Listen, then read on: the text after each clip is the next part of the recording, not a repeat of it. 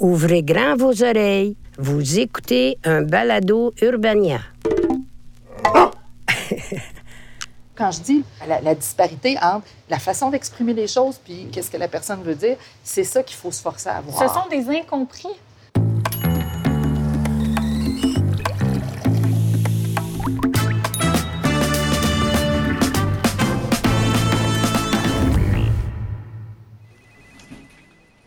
Reconnaît, ils utilisent beaucoup les majuscules. Souvent, ils mettent plein de virgules à la place de trois petits points, puis ils se sentent très libres de nommer leurs sentiments négatifs en ligne. Pourquoi les baby boomers sont-ils des internautes si uniques et si fâchés c'est ce qu'on va analyser aujourd'hui autour d'un café avec Nadia Serayoko, chroniqueuse techno à ICI Radio-Canada Première et chargée de cours à l'UCAM. Et avec Pierre-Alexandre Buisson, qui est porte-parole médias sociaux et conseiller stratégique pour Hydro-Québec. Merci beaucoup d'être là aujourd'hui. Merci. Première question, là, on va mettre ça au clair. Est-ce que les boomers sont vraiment plus frustrés que les autres internautes, à votre avis? Honnêtement, je pense pas. Euh, statistiquement, les gens vraiment fâchés sur Internet, c'est des gens de 40 ans et moins. Oh!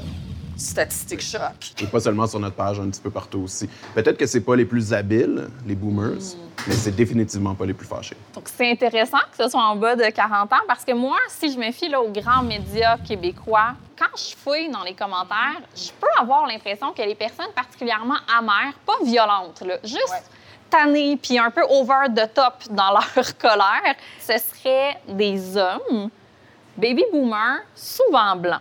Puis là, je demande, est-ce que c'est un préjugé que moi j'ai ou est-ce qu'on pourrait dire que la frustration en ligne a un genre en particulier? J'ai comme l'impression qu'il y a une chose aussi, il faut pas oublier, hein, les, boomers, jusqu'à maintenant, c'est encore le groupe le- qui a le plus de poids là, côté démographique. Ils n'ont pas tous adhéré en même temps aux réseaux sociaux. Mais là, quand on regarde les derniers chiffres du CIFRIO, hein, nos 55 et plus sont majoritairement sur Facebook. Ils ont même des comptes Twitter. Ils commencent à Instagrammer. Il y a beaucoup plus de temps aussi. Oui, ben oui, parce qu'il y en a beaucoup qui sont retraités, semi-retraités. Et là, peut-être qu'on les voit plus. Fait que c'est clair que moi qui suis de la génération X, je suis toujours en sous-nombre, si tu veux, par rapport aux boomers dans une restent conversation. L'autre groupe qui est le plus imposant en nombre, ce sont les millénarios.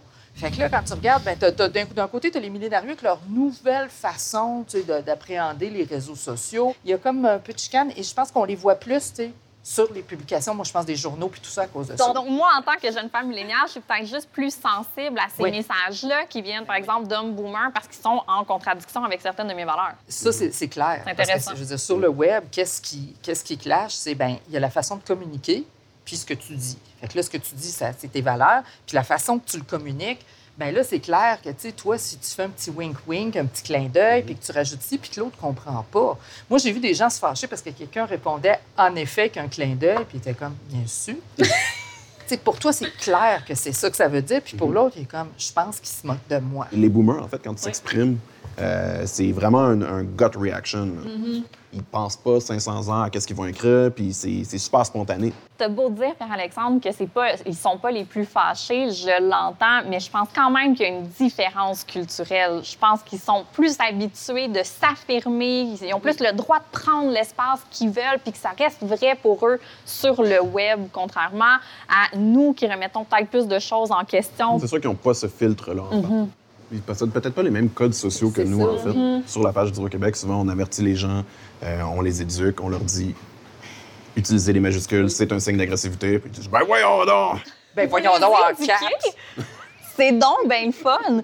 Mais justement, tu sais, chez Hydro-Québec, vous avez une approche très particulière euh, qui vous est propre, euh, remplie d'humour, d'ironie, un petit côté un peu euh, pince sans rire, voire baveux des fois. Est-ce que vous interagissez de la même manière avec les boomers et avec, disons, les milléniaux? On sélectionne le ton en fonction du ton de notre interlocuteur. Donc, on traite vraiment pas tout le monde sur le même pied d'égalité. On s'adapte un petit peu à la façon dont il s'adresse à nous. Puis, ça nous arrive vraiment souvent d'ouvrir le profil dans une autre fenêtre, d'aller un petit peu regarder d'où cette personne-là vient. puis, euh, Ça, c'est super bonne pratique, hein, d'aller voir c'est qui. Parce que des fois, on répond, puis on s'aperçoit que la personne a zéro On malice. s'est souvent rendu compte en creusant que les gens particulièrement rébarbatifs à, à notre société d'État avaient eu une histoire de mauvais service à la clientèle dans le passé. Puis en creusant, on finit par découvrir ça, puis on finit par les aider.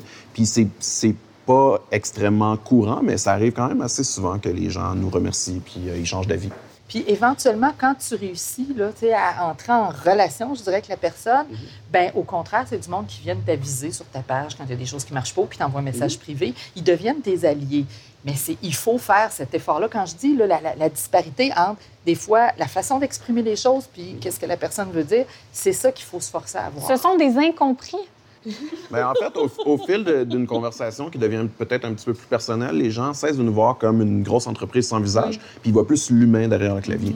Souvent, moi, j'ai l'impression que, et c'est peut-être une question d'éducation et euh, d'époque où ils sont arrivés en ligne, mais j'ai l'impression que les boomers réalisent moins justement qu'il y a un humain derrière le clavier. Puis à partir du moment où on leur répond, c'est comme s'ils faisaient Ah oui, c'est vrai, Internet, c'est pas, c'est pas une machine, c'est un cœur, c'est un humain derrière.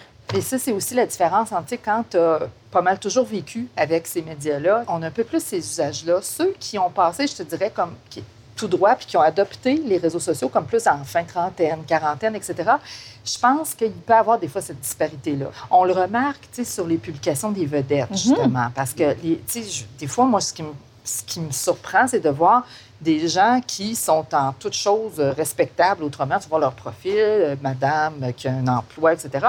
Trois petits-enfants puis qui fait du bénévolat. oui, puis qui écrit, tu sais, grosse conne, je peux Oui. pas croire que tu portes du jaune, ça te fait super mal.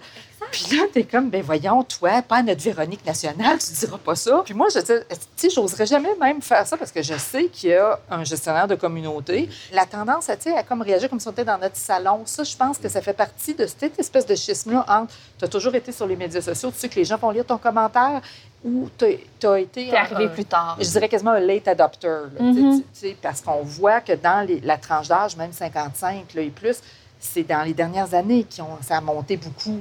En même temps, les boomers ont quand même une manière de s'exprimer qui est propre à eux, au point où il y a des milléniaux qui s'amusent à les imiter et à jouer aux boomers en ligne. On peut penser aux mêmes de Manon Grenier au Québec qui sont super populaires, mais qui s'inscrivent dans une tendance mondiale. Alors moi, j'en viens à me dire, au fond, est-ce qu'on n'est pas jaloux de leur liberté? Est-ce qu'on n'en vit pas cette franchise-là, peut-être? Les mimes comme Manon Grenier, moi, au début, je me demandais vraiment d'où ça venait, etc. Puis là, quand euh, j'ai constaté qu'effectivement, ici, aux États-Unis, en Angleterre, en Europe, il y a des pages de mimes faites par des millénarios qui se moquent de la façon de communiquer en ligne des, personnes, des boomers, des 55 et plus, etc.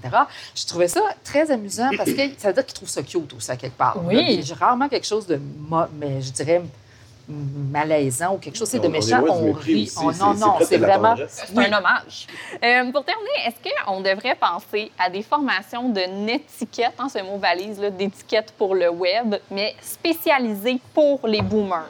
Cette formation-là, je pense que eux, ils n'auront pas envie de l'apprendre. Je veux dire, ils vont l'avoir, Ils ne se là. sentiront pas concernés. en fait. Ben non, Comment parce ça? que, ben parce que c'est comme Ils se remettent pas en question. parce que ça va Wow! bien. Ben parce que ça va bien, ça a toujours bien été, puis ça va encore bien. Tu sais, je veux dire, euh, c'est pas pire là, quand même. Euh, Tu sais, première génération qui a eu les cégeps, l'université, l'université plus ouverte, etc. Je pense que ça, ça se fait graduellement, ça se fait au quotidien, ça se fait dans les rapports humains, tu sais, puis tout Ça ça. se fait organiquement à mesure ouais. qu'ils découvrent le merveilleux monde de l'Internet. Oui, puis qui veulent l'utiliser plus. Mais on peut se dire que ça fait un moment là, quand même qu'ils l'ont découvert, le merveilleux monde d'Internet. Effectivement. Non? Pas tous. Et un instant, là, j'ai des statistiques. là. Ah oui, vas-y. 65 des Québécois âgés entre, soi- entre 54 et 65 ans ont utilisé Facebook l'an passé de manière régulière. Oui, mais si tu vas 65 Oui, là. mais si tu vas en 2016, là, tu baisses de quasiment un tiers. C'est ça, c'est qu'ils ont vraiment adopté ça sur le tard. Parce que moi, quand je- ce que j'ai fait, j'ai comparé un peu les statistiques, puis j'ai dit, mon Dieu, toi, il n'avait pas été sur Facebook, il n'allait quasiment pas sur Facebook. Et là, tout d'un coup, 2018, les stats, oui, ils sont au- quasiment aux trois quarts Donc, présents. ce qui explique récent un- quand même. OK, ce qui explique peut-être l'écart là, dans nos relations. Et- On s'est et- juste pas apprivoisé encore. Et ton impression aussi qu'ils ont l'air de débarquer avec leurs gros sabots puis que ça, ça t'effraie peut-être un petit peu. Pierre-Alexandre t'a dit que c'était pas nécessairement les boomers les plus euh, fâchés en ligne. Aurais-tu un conseil à offrir aux gens fâchés sur Internet, peu importe leur âge? Respirez vraiment profondément avant d'écrire votre commentaire et puis souvenez-vous que ce commentaire-là risque de rester sur les internets pour le restant de votre vie. Ouais. Capture d'écran power. Et puis, si on avait une étiquette à élaborer pour les boomers, chose certaine, l'item numéro un, ce serait éviter de prendre des photos avec votre iPad. Devant votre miroir. Merci beaucoup, Nadia Serayoko et Pierre-Alexandre Buisson. Merci aussi à tous les internautes et à leur belle spontanéité émotive. Oui. Vous avez aimé ce balado? Découvrez-en plus sur urbania.ca.